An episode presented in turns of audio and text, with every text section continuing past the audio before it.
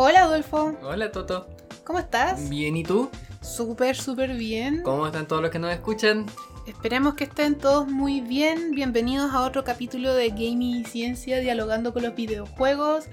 Hemos estado un poquito irresponsables con el podcast, pero la verdad es que estamos llenos de cosas.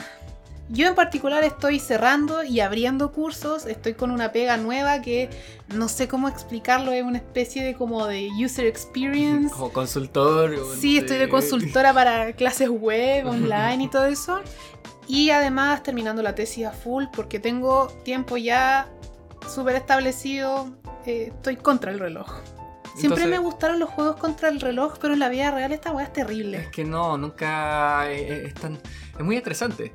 Muy estresante estar todo el tiempo pensando en que oh, tengo que terminar esto, tengo que cumplir con esto otro. Sí. Ten- o, o el pensar simplemente, hoy tengo que... Tengo 15 horas para terminar este trabajo y tengo que dormir. Claro. Por lo tanto, tengo que dormir 5 horas y después poder descansar y comer algo y después termino durmiendo 10. Y cuando empiezas a hacer ese cálculo de cuánto tiempo tienes, es cuando te da ese bajón. Sí, así que no lo hagan, no sean como yo, pero estamos llenos de cosas.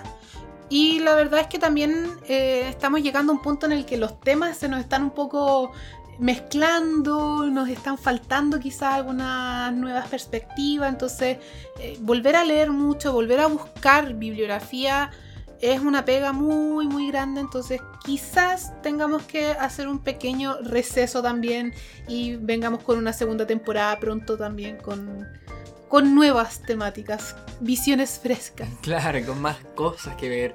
De verdad, de repente a veces no hay tanto acceso a los, a los textos, no se publican en muchas partes, no se hace tanta publicidad de ello, entonces encontrarlo es ya un problema. Ver Sí. que se hable de ello y empezar a leerlo, empezar a desmenuzarlo y hacer el análisis correspondiente. Porque a veces se nos pueden ocurrir temas, pero no está investigado todavía. Claro. O- Y eso, bueno, eso es parte de los desafíos también de la academia. El, capítulo que hicimos, ¿cuál fue? Un- un- hace poquito hicimos un capítulo que terminamos y yo después te dije, oye, mira, salió este paper. Ay, fue el... Fue el capítulo que hablamos sobre salud mental y la representación de la salud mental en los videojuegos y salió justo un paper como dos días después Sí. sobre el mismo tema y yo misma también encontré en Twitter eh, una cuenta de una persona que sube mucha información muy interesante sobre videojuegos y también estaba hablando de la representación de los videojuegos eh, en la salud mental, etcétera, etcétera. Y fue como, demonios, ¿por qué no saliste antes? ¿Por qué saliste después del podcast? Pero da lo mismo, la cosa es que siempre se están actualizando los temas de investigación y hay que estar muy pendiente de ello. Y bueno, si encontramos un tema que nos interesa y no hay bibliografía, ya sabemos dónde investigar.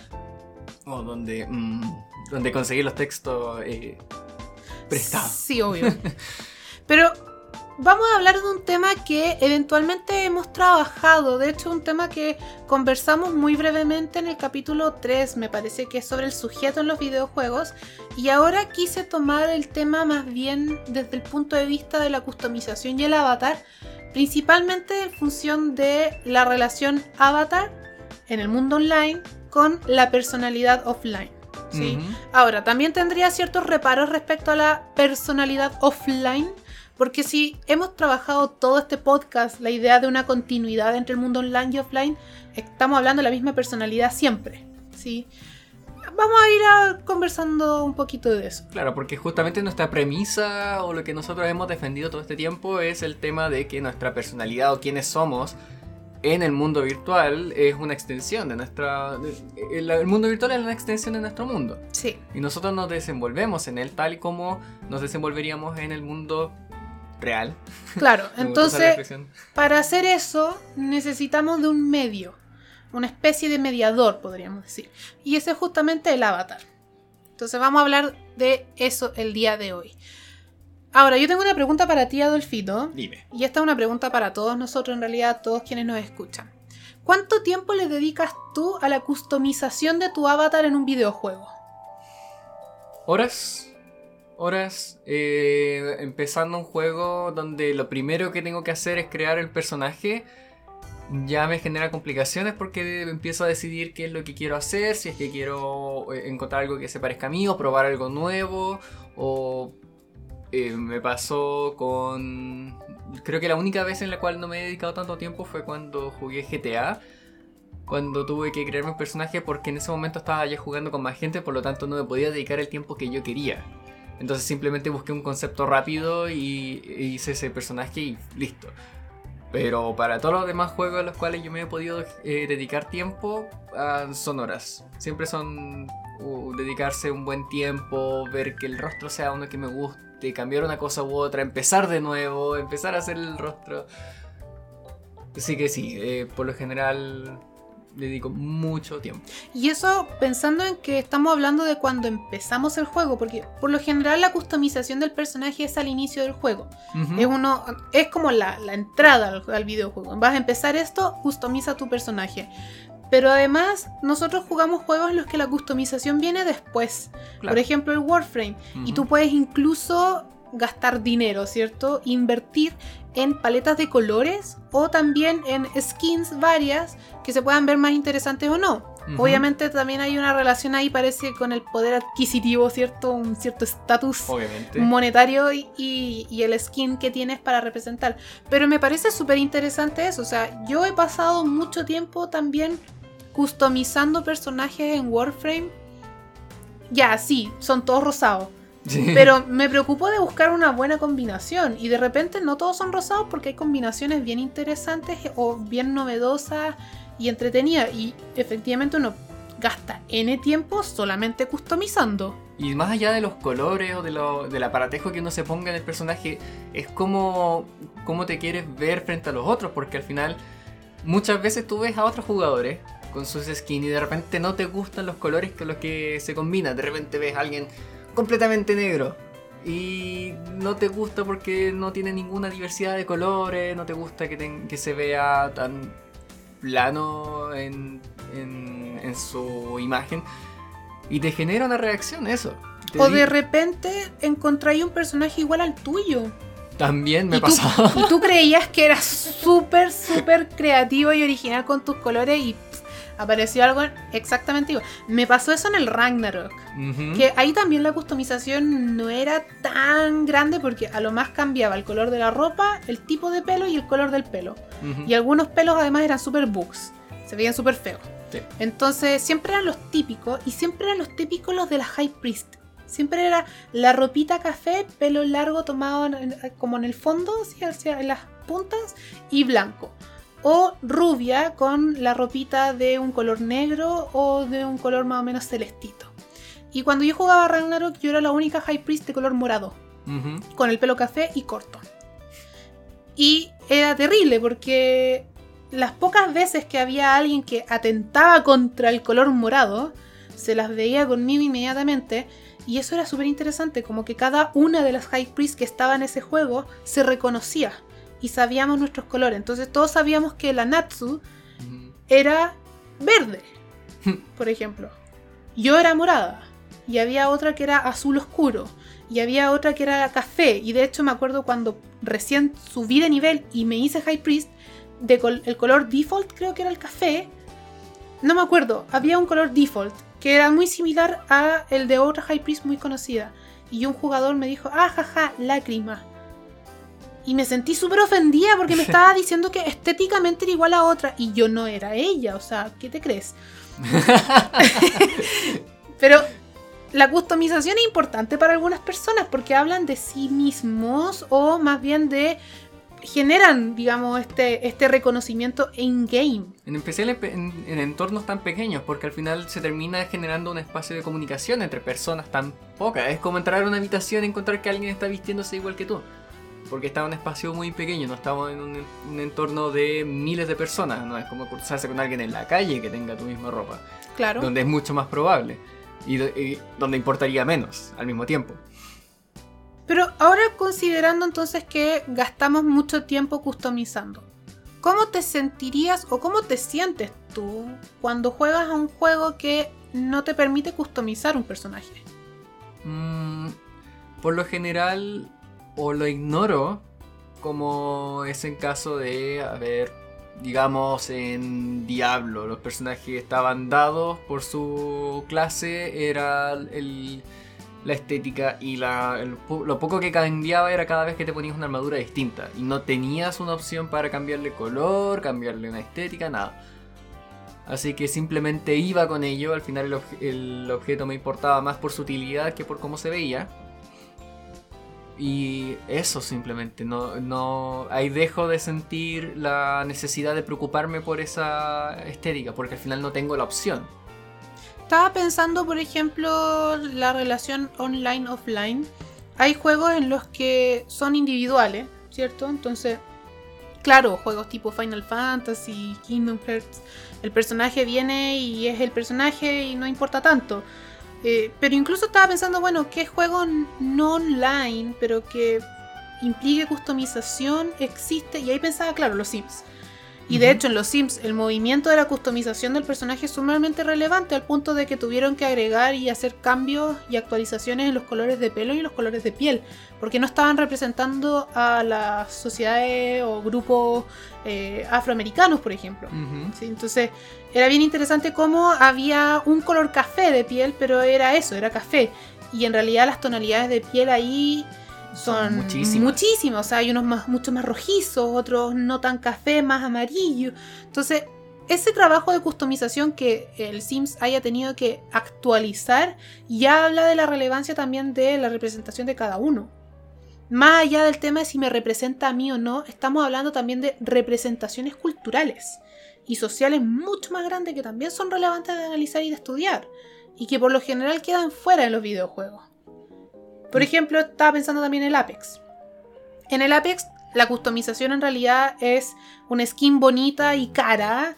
Eh, Pero es la que te ofrecen. Que es lo que te ofrecen, claro. Pero el personaje sigue siendo el personaje. Y ahí tampoco hay mucha representatividad cultural necesariamente.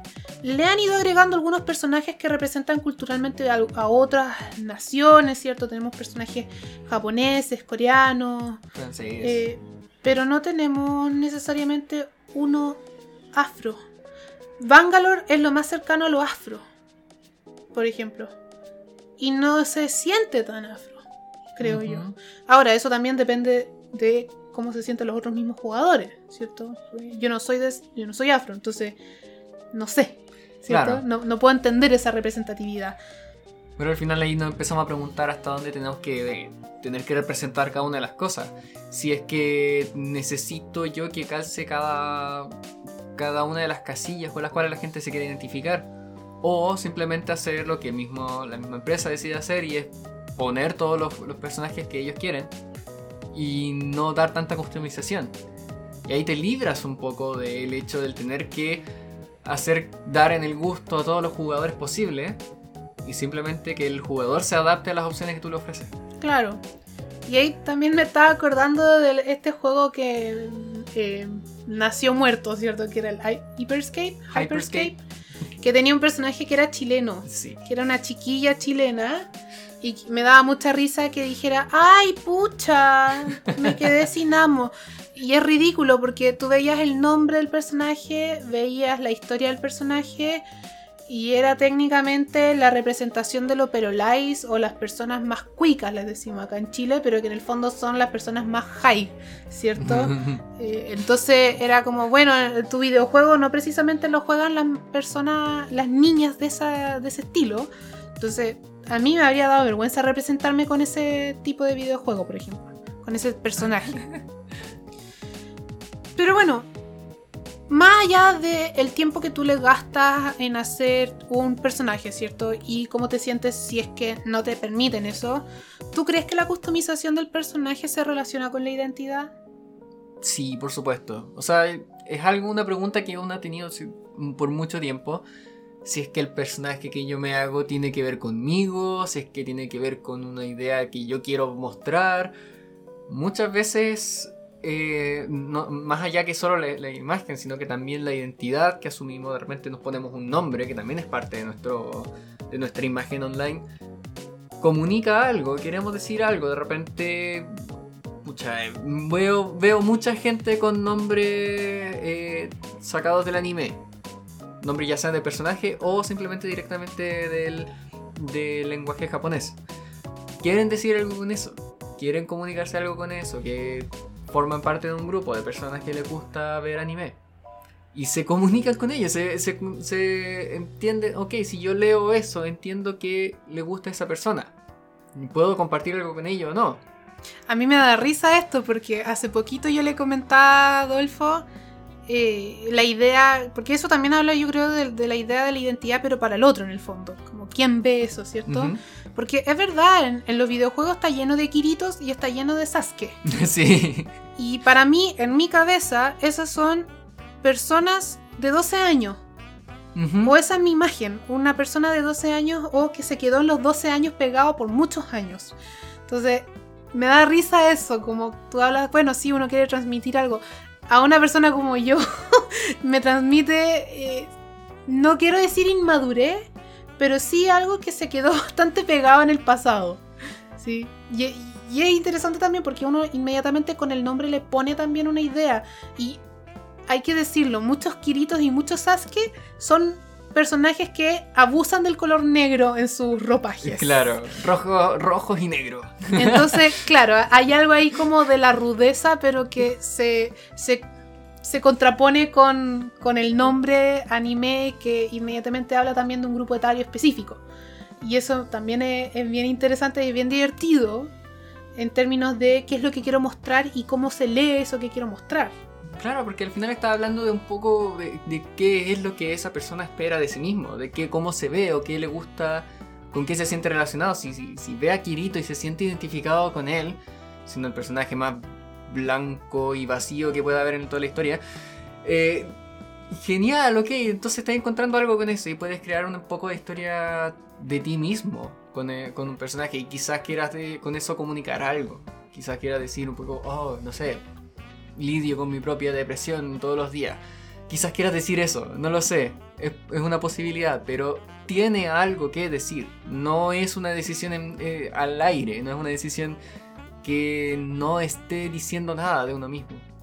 Sí, yo igual creo que el, el, el uso de la customización de los personajes tiene que ver con la identidad, pero aquí yo tendría cuidado con qué es lo que me refiero con identidad, porque muchas veces hablamos de la identidad real offline, ¿cierto? Esta idea de que eh, una persona es de una forma toda su vida y en el videojuego se representa exactamente de la misma forma o que es la tendencia bastante sesgada a pensar de que uno no se crea a sí mismo, sino que la versión mejorada o perfecta de lo que uno es. Entonces, técnicamente, el, el Internet estaría lleno de Merisú.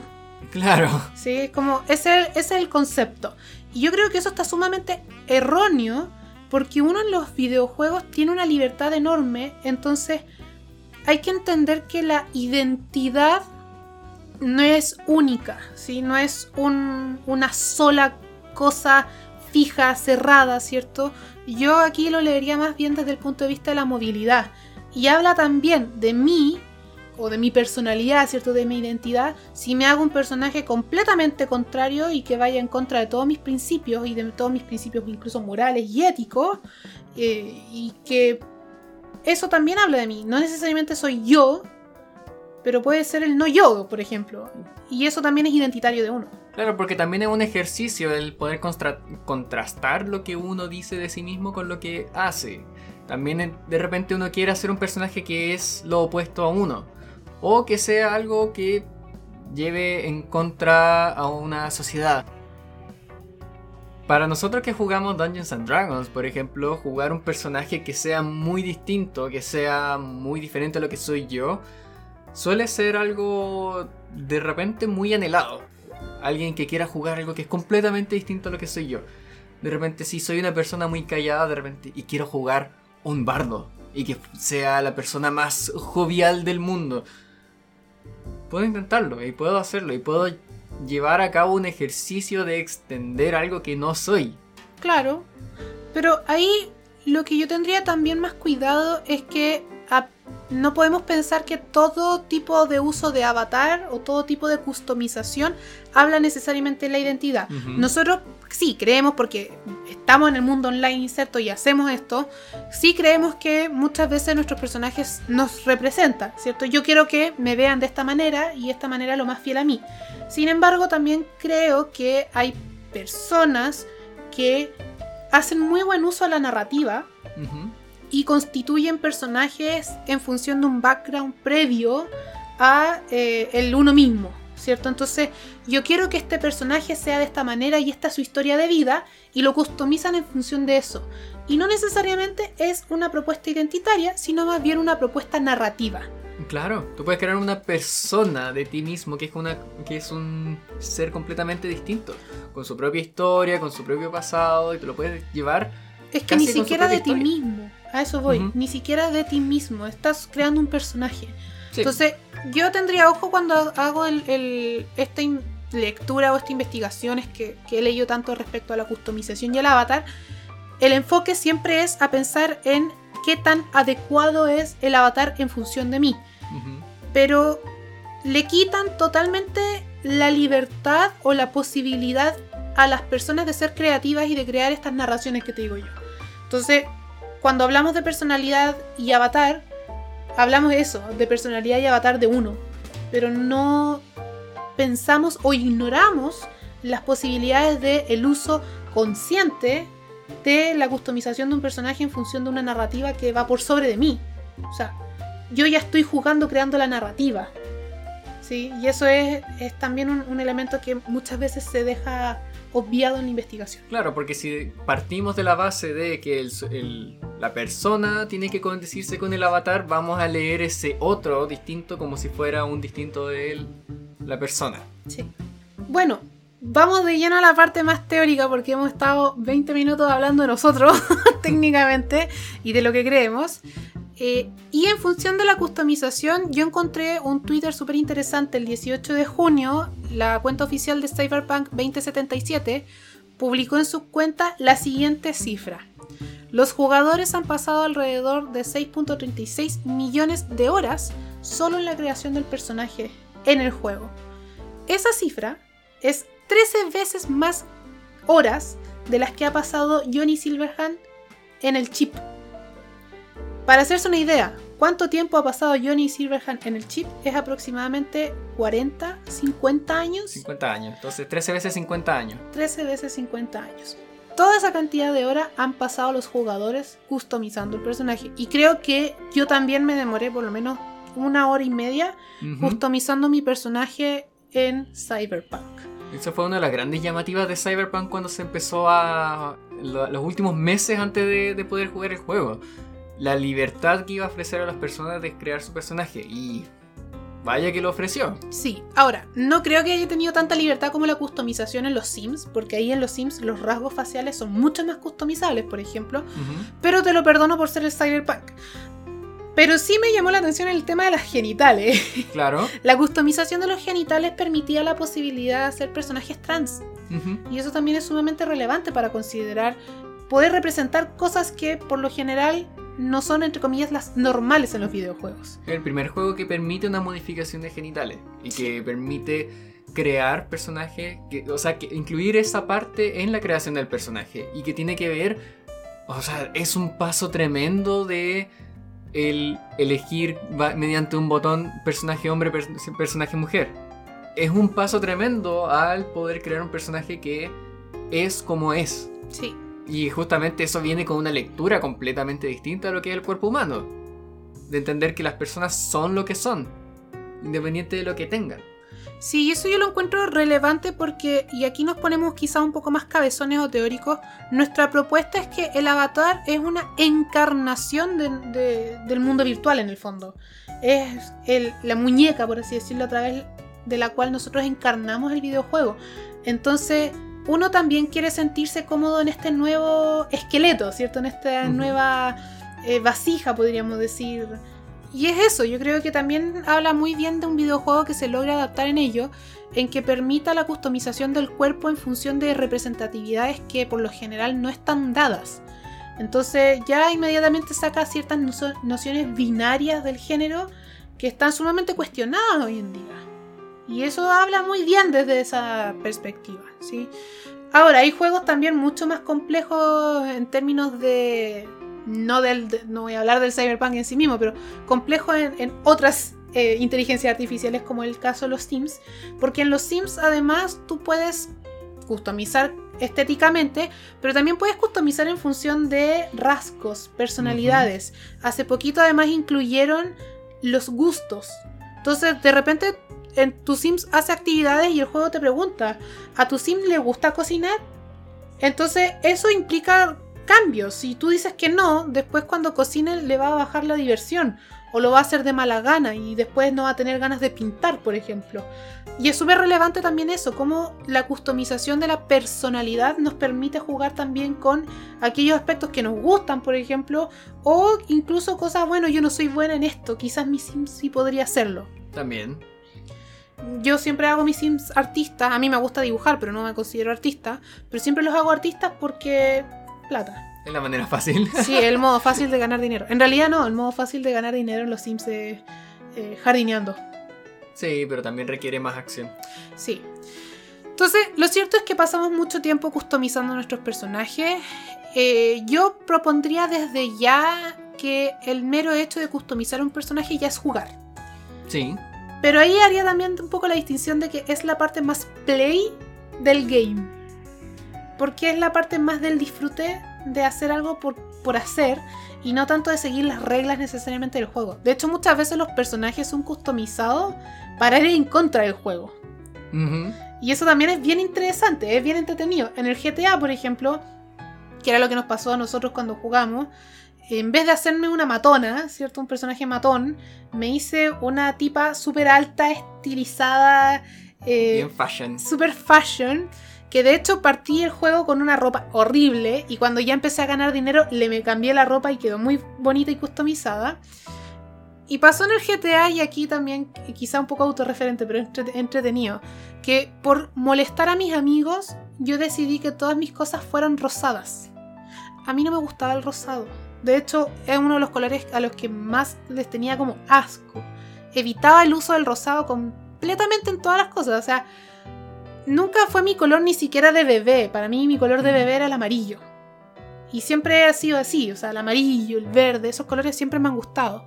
El rosado, nada. O sea, si, si iba a tener algo de rojo, iba a ser rojo, no rosado. Y en el GTA decidí poner, porque va en contra de esta idea del personaje matón, puro auto rosado. Rosado Barbie. Mi personaje no era una Barbie, pero tenía todo super Barbie me terminó gustando el rosado.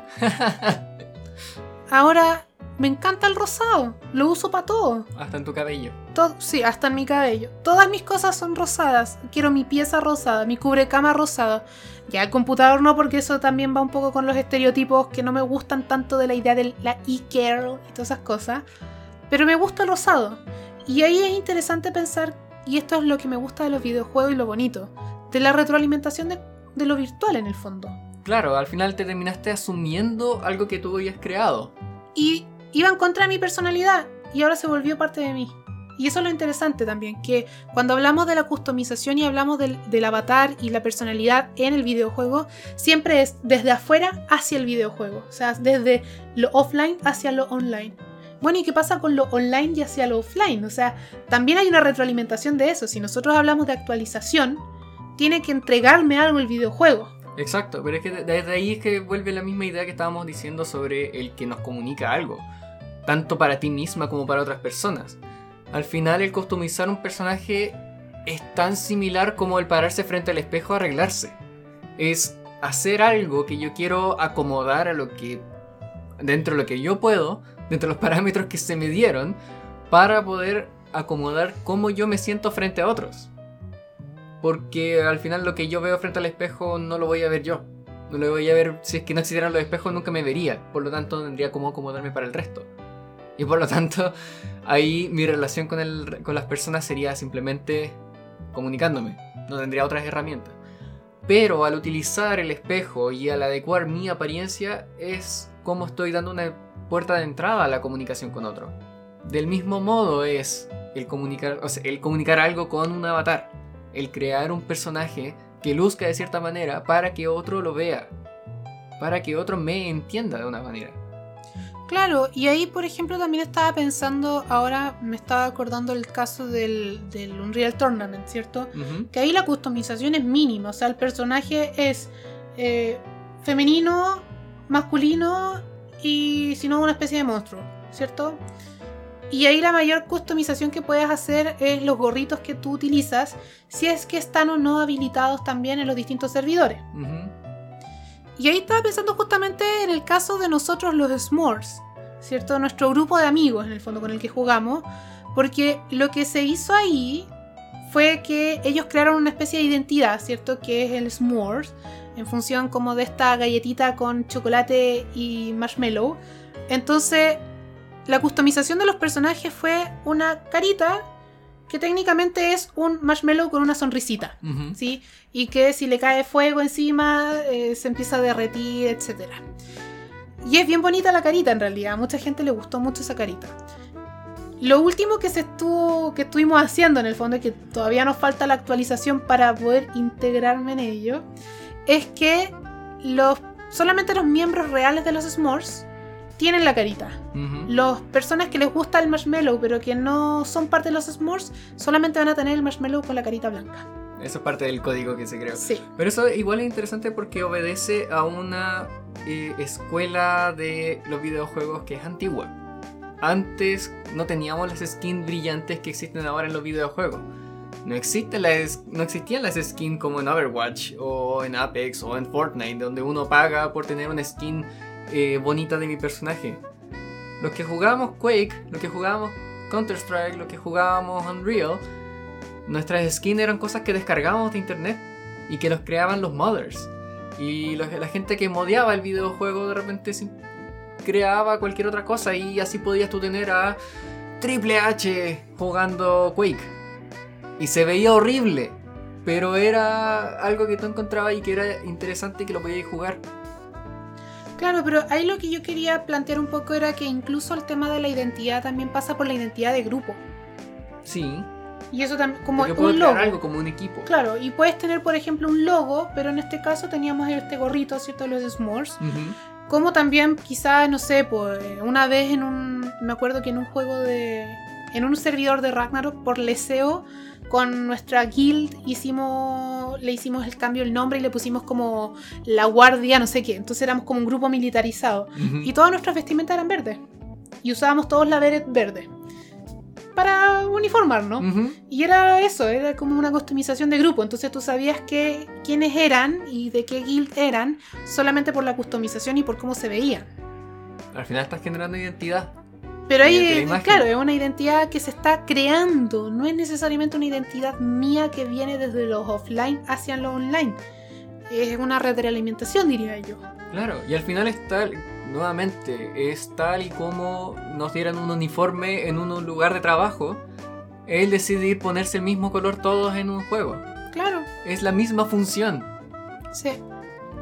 Bueno, respecto a la personalización y el avatar, ¿cierto? Y la personalidad propiamente tal, la tendencia en la investigación va acorde a lo que nosotros planteamos, que es decir que sí, es decir, una persona se crea un personaje en un videojuego como un fiel reflejo de quienes somos, Ujú. ¿sí?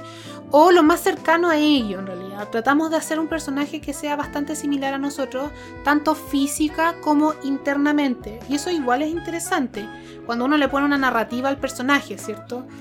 Ahora, en el caso de no ser nosotros mismos, la tendencia en la investigación es hablar de la idealización, de que hacemos una especie de personalidad idealizada, ¿cierto? Eh, el yo ideal que le dirían desde una perspectiva psicoanalítica, ¿cierto? Y que eh, en muchas de estas investigaciones el problema es que parten de esta premisa. Claro. ¿sí? Que es parte de la investigación analizando los factores motivacionales para ser un personaje, pero que en realidad eh, se acerca mucho más a la noción de un yo ideal o de otros yoes, ¿cierto? El alter ego eh, y ese tipo de cosas. Pero no hay un, efectivamente un consenso, esto es bien interesante, no hay un consenso para decir si los las personas se crean personajes iguales a ellos. No existe ese consenso como científicamente dado. Claro, porque la pregunta está por todos lados, o sea, no sé si tú lo has visto, pero mucha gente yo la he visto preguntar por qué es que la mayor cantidad de personajes femeninos en los videojuegos online son jugados por hombres.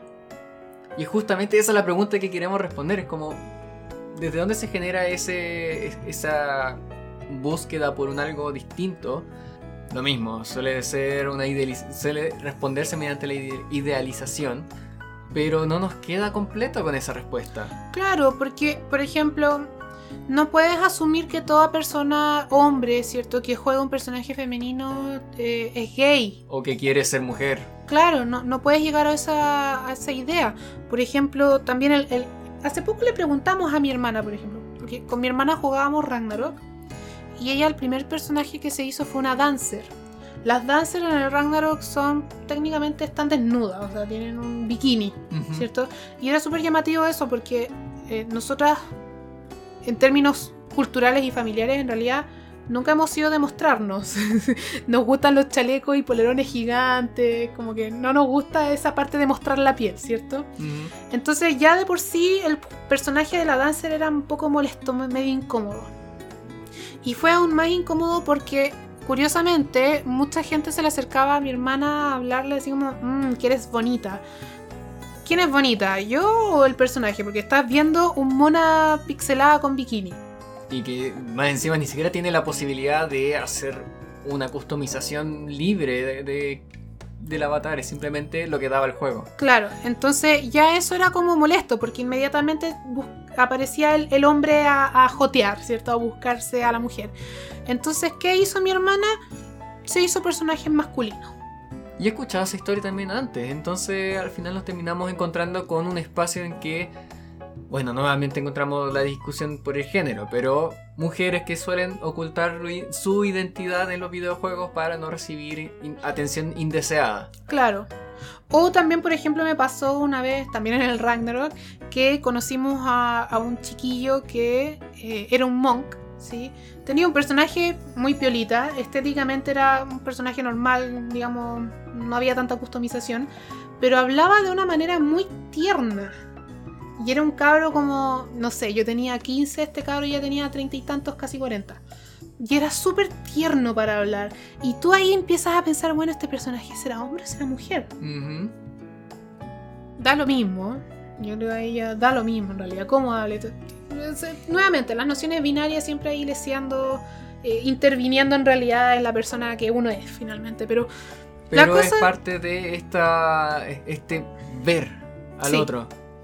Entonces, claro, no hay consenso en la investigación respecto a si efectivamente la customización está o no hecha en función de la identidad. La tendencia a decir es que sí, pero gran parte de esa tendencia es a decir también que es una identidad idealizada. Y aquí es donde yo tendría mayor cuidado, principalmente con una investigación que yo mencioné en el capítulo sobre el sujeto, pero que voy a volver a mencionar acá, que tiene que ver con primero repensar qué es el avatar, ¿cierto? Y la idea efectivamente del avatar es que puede ser una herramienta, puede ser un simple producto, puede ser una muñeca, algo así como para vestir o jugar nomás, eh, pero también puede ser una especie de prótesis, puede ser una entidad con una conexión mucho mayor en términos de eh, una externalización del yo o una idea psicologizada, ¿cierto?, del personaje puede ser también un medio para explorar facetas de eh, que son contrarias a nosotros, ¿sí? Entonces, esto ya desde por sí implica la idea de, primero, una proyección y una corporización. Entonces estamos hablando del avatar como el medio por el cual entonces yo puedo representarme en el mundo online, pero una representación que sea carne, técnicamente. Un cuerpo que es mío también. Entonces, eso es como lo más relevante quizás yo consideraría del tema del, avatar y la customización y por qué es tan importante la idea de la customización. Ahora sí, la mayoría, insisto, se centra principalmente en darle énfasis a la exploración de la identidad y a las posibilidades de ser un mejor yo. Y esta investigación que yo les mencionaba la vez pasada, y aquí lo vuelvo a mencionar, quizás les va a resonar, tenía que ver con la teoría de la discrepancia del self, ¿sí? que viene de una tradición eh, psicoanalítica, principalmente de la escuela de Anna Freud. Y cuando hablamos de la idealización, ¿cierto? Y de los self, hablamos de ciertos mecanismos en los que había una unicidad estable en el tiempo.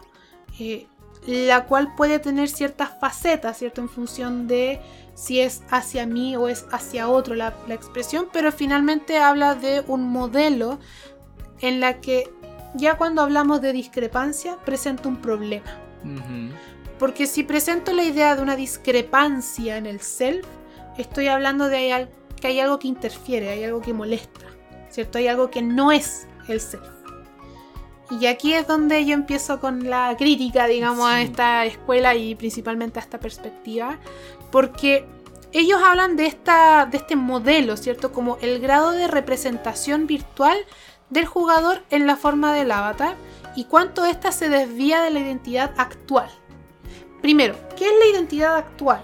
Está hablando de una identidad estática, que es una unicidad como si fuera una, una, una cosa un objeto cosa que yo puedo observar y, manipular. Claro, y eso es sumamente terrible de pensar porque inmediatamente nos pone en la situación de que uno tiene que ser siempre uno mismo, incluso en el mundo offline y online, perdón.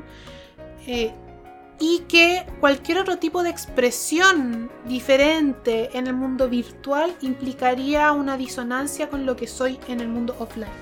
Y eso es lo que me lleva finalmente a situaciones en las que personas sumamente inocentes, pero también ahí quizá un poco porque no conocen este mundo, ¿cierto? Más bien virtual, me preguntan, la persona que es sumamente tímida en su realidad, ¿cierto? En el mundo real, eh, pero que en el mundo online conversa muy bien, ¿es siempre la misma persona o son dos facetas diferentes? Y esta persona nos hablaba del sujeto pensando o, lo describía de una manera como si se escindiera, como si se dividiera su personalidad, una online y otra offline. Claro, en todo caso este comentario no me ha llegado solo de una persona, me ha llegado de muchas personas, muchas, muchas, muchas, más o menos todas de la misma edad en todo caso y más o menos también considerando que no todas tienen este, esta cercanía o este acceso tan eh, cotidiano, claro, de... A los videojuegos. No, a la tecnología en general. O mm. sea, son personas que no saben ni siquiera usar el celular correctamente, diría yo. Más allá de que para comunicarse les debe haber costado mucho aprender a usar el WhatsApp. Claro. Sí, o me imagino que son personas que nunca contestan el mail. ¿Ya? Entonces, para que te hagáis una idea, en el fondo, e-, ese tipo de preguntas vienen de personas que no tienen mucho manejo de, de la tecnología en general.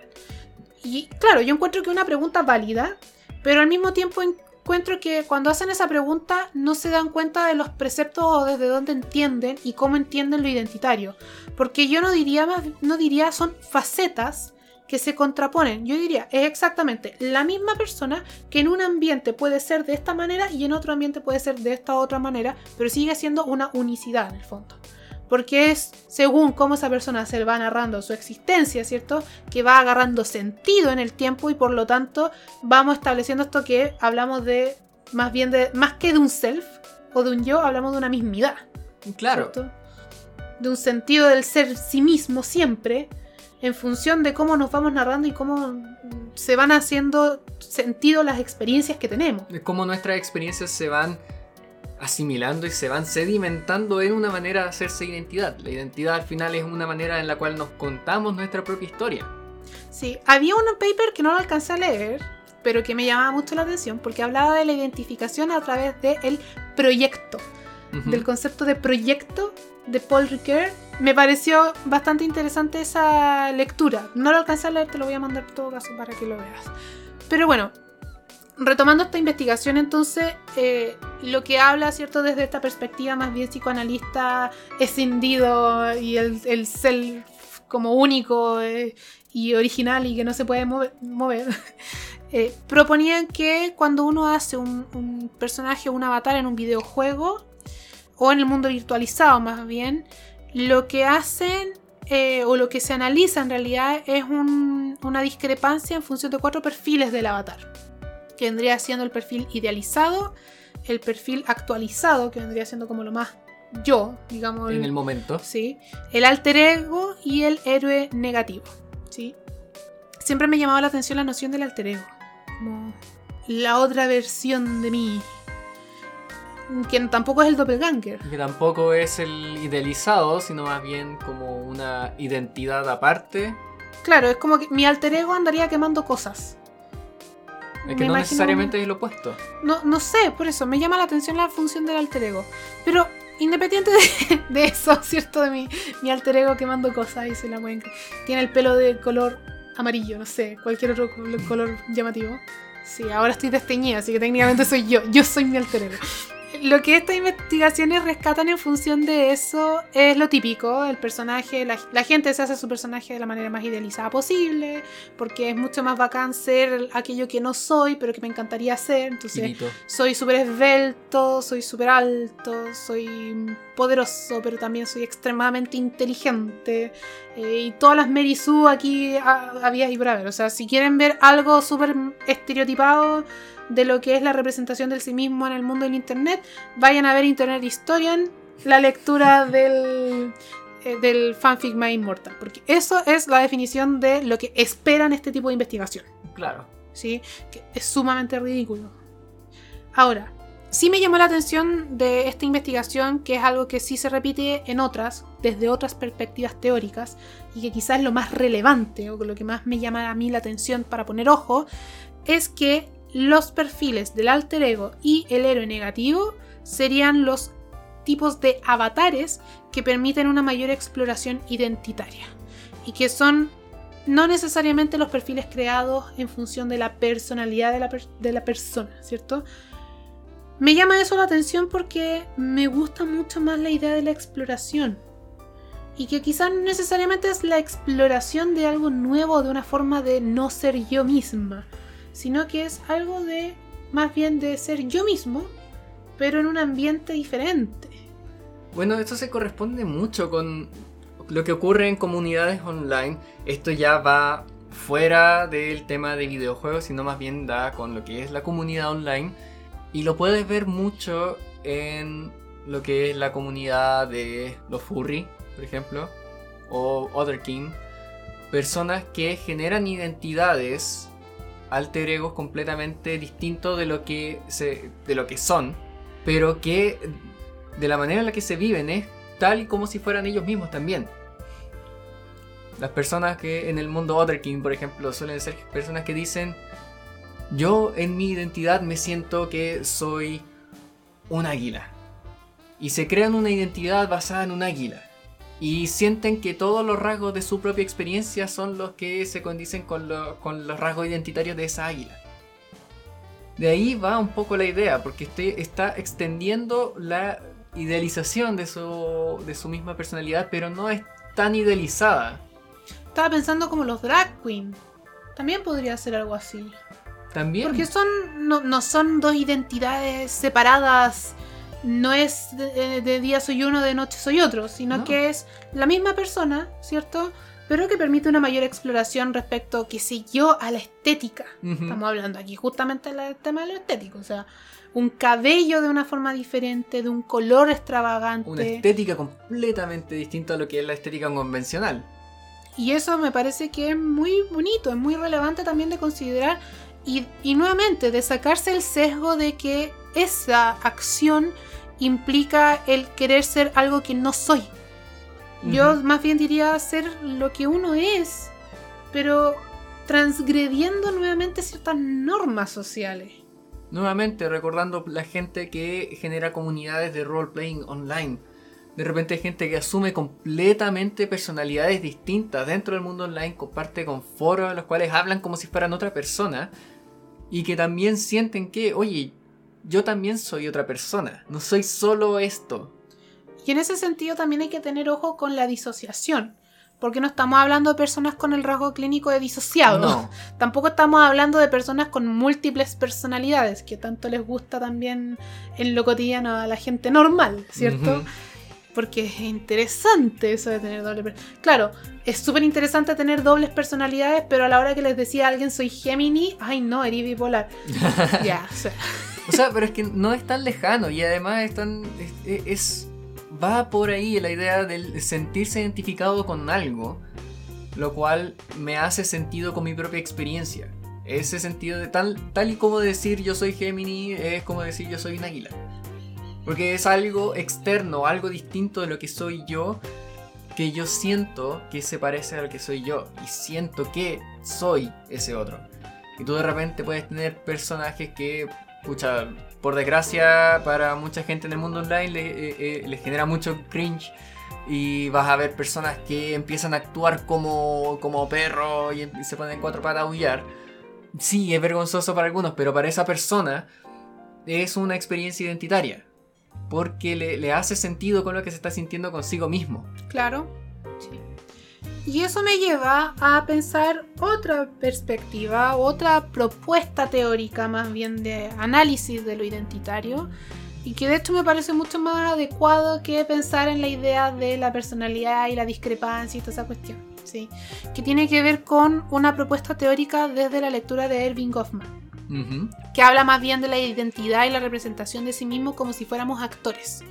Entonces, cada uno de nosotros es un actor en su propia telenovela, por así decirlo, en su propia película, y nos movemos en distintos escenarios. Entonces, actuamos en función de los escenarios en los que nos encontramos.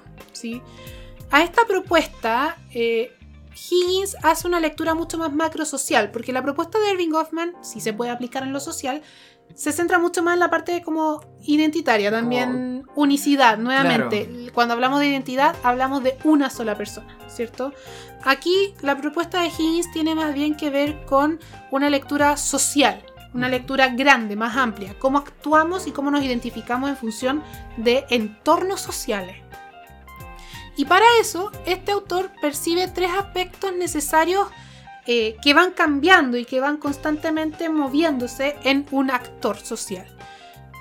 Que además depende de la audiencia. Y eso también es relevante. Quien me ve es como yo me muestro. ¿sí? Primero entonces estaría el self ideal, que estaría compuesto más bien por el actor en función de aquello que quisiera tener. ¿sí? Aquello que él quisiera mostrarle a los otros como es, pero más idealizado podríamos decir. Un segundo tipo sería el deber ser, que correspondería a lo que otros esperan que el actor tenga como obligación. Entonces, si el actor dice que es, por ejemplo, y esto nos pasa mucho a nosotros en nuestra profesión, dice que es psicólogo, se espera que un psicólogo, por ejemplo, controle sus emociones. Pese a que en psicología, en la carrera, no nos enseñan a controlar las emociones, nos enseñan quién son las emociones. Claro. ¿sí? Pero no nos enseñan a... Y claro, tampoco se trata de controlar las emociones. O sea, Oh, si no. uno siente rabia, se enoja. La psicología no es garantía de, de estabilidad mental. Oh, no. Oh, no. Entonces, eh, tiene que ver con eso, con cuáles son las expectativas de eh, obligación en el fondo, como cómo tienes que comportarte por ser ese actor, ¿cierto? Por ser ese personaje. Y el último sería el self-actual, que tendría que ver más bien con las cualidades estables que otros creen que tiene el actor. ¿sí? Entonces, eh, cuando uno dice, no, esta persona es súper amable, o esta persona es solidaria, o no, este es un desgraciado, antipático, egoísta, eh, son características más o menos estables que la audiencia cree que tiene el, el actor, pero de una manera más bien estable, no es idealizado. ¿sí? No, no es exageradamente como sumamente genial o sumamente terrible, ¿sí? sino más bien como las características que cada uno tendría de su personalidad en el día a día, en la cotidianeidad. ¿Qué es lo interesante de esta investigación? Lo que ellos hicieron eh, desde esta perspectiva fue acompañar a personas en la customización de un avatar. Ahora, este avatar era un avatar en Yahoo, que en paz descanse. Eh, y en función de eso también ellos consideraban el relato, ¿sí? Entonces eran personas que se empezaban a hacer una- un personaje, un avatar, y eh, les iban preguntando cosas. ¿Por qué elegiste esto? ¿Por qué elegiste esto otro? Y en el fondo ese proceso que nosotros hacemos pa' callado, ¿cierto? En la casa, cuando jugamos un videojuego y custom- customizamos un personaje, era verbalizado, entonces, en este momento era como, voy a ponerle la nariz de este, de este tipo porque se parece mucho más a la mía. O, pucha, este tipo de rostro no tiene la característica más representativa mía que son los ojos. Son mis ojos, qué sé yo, son eh, súper grandes y de un color oscuro. Y aquí todos los personajes que me muestran los ojos son más bien pequeños. Entonces tenía que ver con eso, con esa verbalización.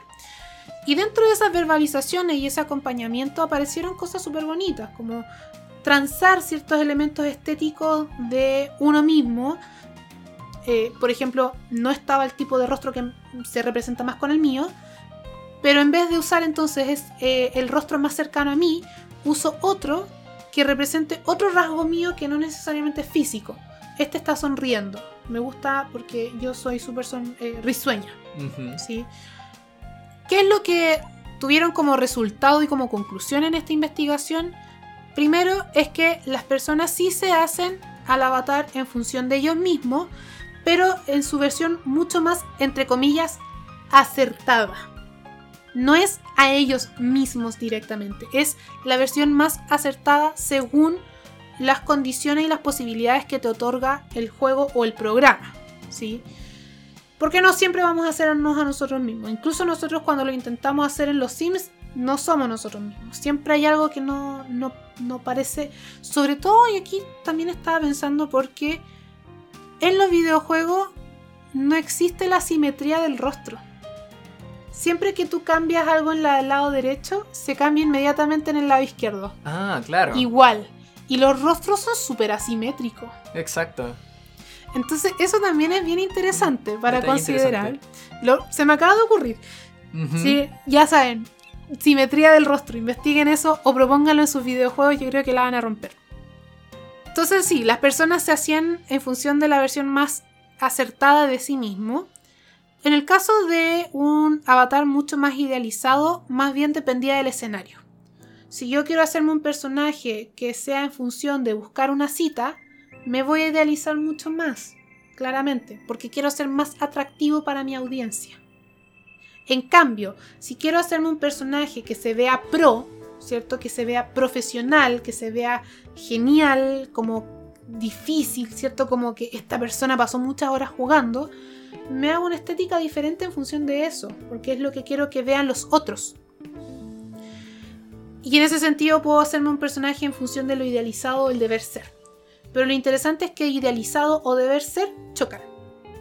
¿Sí? Que estaba pensando un poco eh, con esta idea de la imagen más acertada. Va mucho más allá que solo el mundo online. O sea, te hacía el ejemplo de mirarse frente al espejo y arreglarse. No va muy lejos de esto.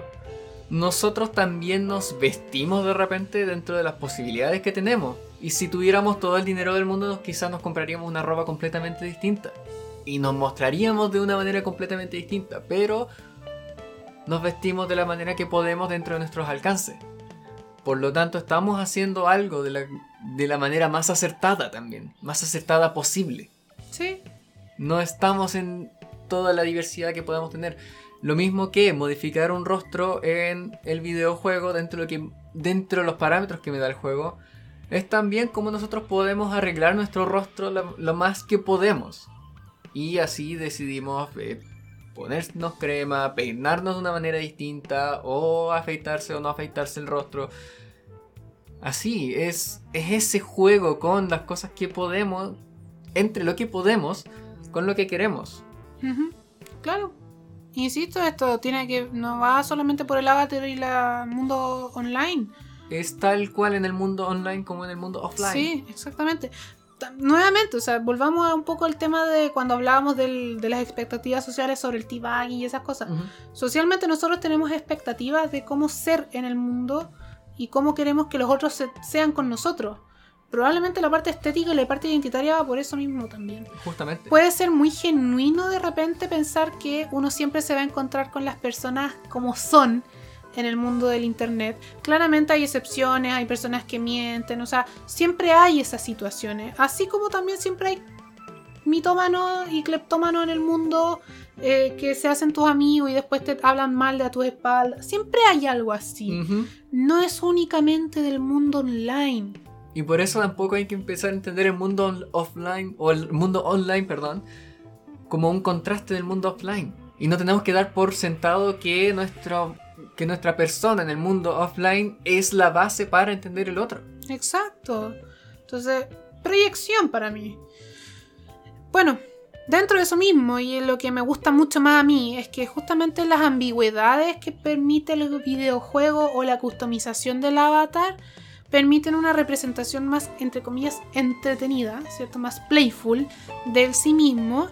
Y en ese sentido, la gente customiza a los personajes desde esa perspectiva desde ese punto de vista con el fin de retar, ¿sí?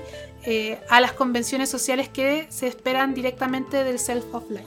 Entonces, si yo, si se espera que de mí, ¿cierto? Que sea un rostro amable, ¿cierto? Que, porque soy, qué sé yo, por la voz. Si por la voz en Discord, qué sé yo, soy una persona que se escucha súper suavecita y amable, se esperaría de mí una customización de un personaje pequeñito, tierno, ¿cierto? Eh, bonito, que lo querías abrazar y agarrarle los cachetitos, ¿cierto?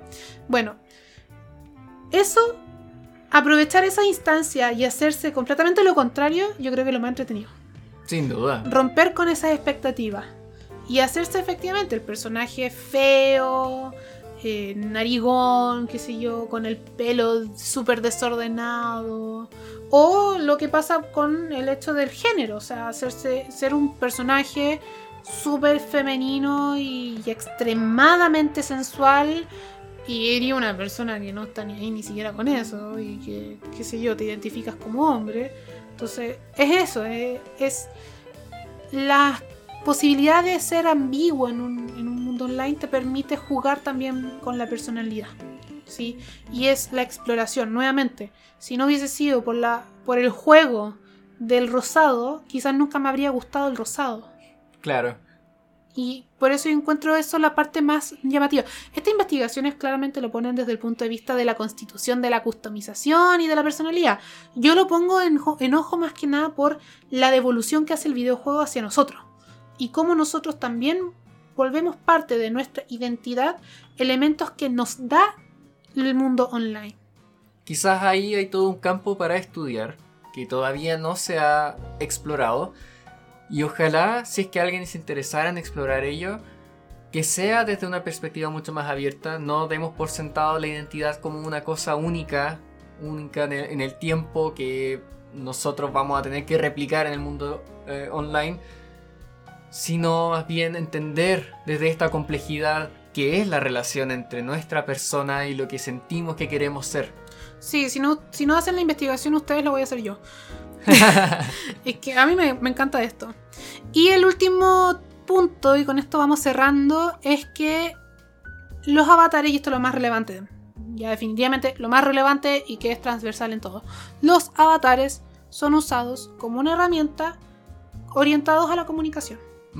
No son solamente eh, imágenes, son elementos que representan, que expresan cosas. Entonces, la customización del avatar es relevante porque es el mediador entre lo que nosotros queremos transmitir y lo que se transmite con otros. Y eso es sumamente relevante porque el uso de emoticones, ¿cierto? De caritas o emoji yo creo que es una herramienta sumamente útil en la conversación. Saber leerlas, porque hay mucha gente que no sabe, no entiende lo que es el XD, por ejemplo, que es una abstracción, ¿cierto? De una, de una sonrisa. El avatar puede mediar en ello, puede ayudarte a hacer ese tipo de expresiones. El avatar puede permitirte ir a una fiesta y bailar con tus amigos. Eh, si es que estáis en una situación de encierro como la de ahora, ¿cierto? Como la pandemia que tenemos ahora el avatar, y en algunos videojuegos puede ocurrir, eh, permite, qué sé yo, besar a alguien que tú quieres. Permite sacarle la cresta a alguien que te cae mal. Permite justamente formas de expresión que van más allá del mero texto. Y eso es lo más relevante. Por eso también es importante la customización. Entonces, más allá de poner en duda la personalidad o la identidad de alguien, habría que pensar más bien la motivación desde el punto de vista de la comunicación. ¿sí? Porque siempre se pone esta idea de las motivaciones o qué son los elementos motivantes para hacer un personaje y tienen que ver más bien con la motivación de lo estético en función más bien como de lo idealizado. Pero no es necesariamente eso. Entonces, yo pondría ojo en eso también. En que la motivación no tiene que pasar necesariamente por mostrarse de una forma idealizada de sí mismo. Entonces, quitémonos ese sesgo. Quitémonos ese sesgo de la idealización constante. Porque es lo principal que pensamos y me parece que muchas de las investigaciones parten de esa premisa, de que la gente se hace sus avatares en función de la idealización. Y eso recae en el peligro de pensar que las idealizaciones son disonantes. Claro, de volver a la idea de que la identidad es una sola cosa estable que está dada por la persona offline y que por lo tanto se tiene que entender la identidad online a partir de esa. Sí. Y eso, eso. Yo creo que es relevante considerar el punto de vista de la comunicación y es lo que también hemos mencionado constantemente y es hacia donde apunta todo, así como premisa, incluso los resultados de mi tesis. Es la comunicación y es la parte social, el aspecto de la virtualización que mantiene mayor estabilidad en relación a lo offline. Y qué es lo que hacemos o cómo nos movilizamos en el mundo online va a estar mediado justamente por lo lo social, por las expectativas que tenemos de lo social, por cómo nos queremos mostrar ante otros. Entonces, por más que la gente hable de que las tecnologías nos separan, etc., el espacio social es lo más relevante. Yo quiero recordar algunas ideas que hemos visto en capítulos anteriores que también pasaron por el tema del avatar y que lo mencionamos en algún momento, pero que están presentes y si leyeron los textos que le hemos compartido, lo van a ver. En el capítulo cuando hablamos sobre las relaciones de pareja. El avatar está completamente inmerso en la situación de la pareja. En el cómo yo formo pareja mediante una persona, mediante yo reconocer que hay un otro ahí, con un avatar. Y yo entro a conocer a la persona mediante ese, avatar. Y de repente yo puedo generar una relación de pareja solamente con ese avatar. Sin conocer el rostro de la persona porque no, lo necesito, puedo conocer la persona directamente. También otros temas, cuando hablábamos en el capítulo sobre la economía de los videojuegos, el avatar también viene a ser parte de ello cuando tú empiezas a mostrar un nivel económico. Cuando el avatar significa una manera de decir yo pago por esto, o yo he jugado todo este tiempo y tengo un avatar con un personaje que lo demuestra, con, no sé, una armadura o todo el aparatejo de, cosméticos que mejoran la imagen, también viene a hablar de un nivel de desarrollo económico de tu juego. El avatar puede hablar de elitismo. El avatar puede hablar de elitismo, claramente. Tú puedes distinguir una persona de otra y por lo tanto sesgar con quién jugar.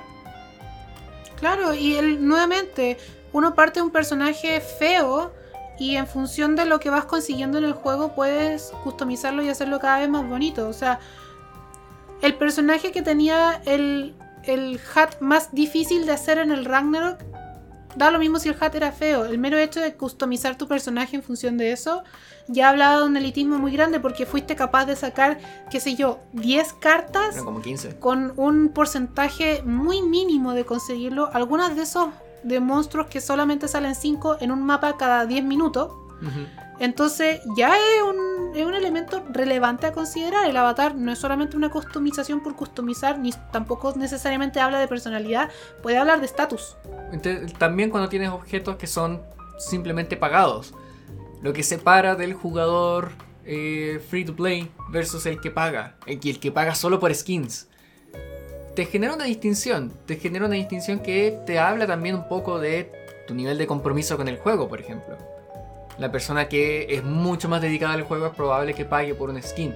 Mientras que la persona que solo lo está probando o lo juega casualmente no va a pagar por ese skin. Entonces tú cuando te relacionas y te encuentras con otra persona que quería una skin pagada, tú de repente puedes sentir algo distinto respecto de esa persona. Te relacionas con un otro de una manera distinta. Es tal como cruzarse en la calle con alguien que usa ropa de marca muy cara.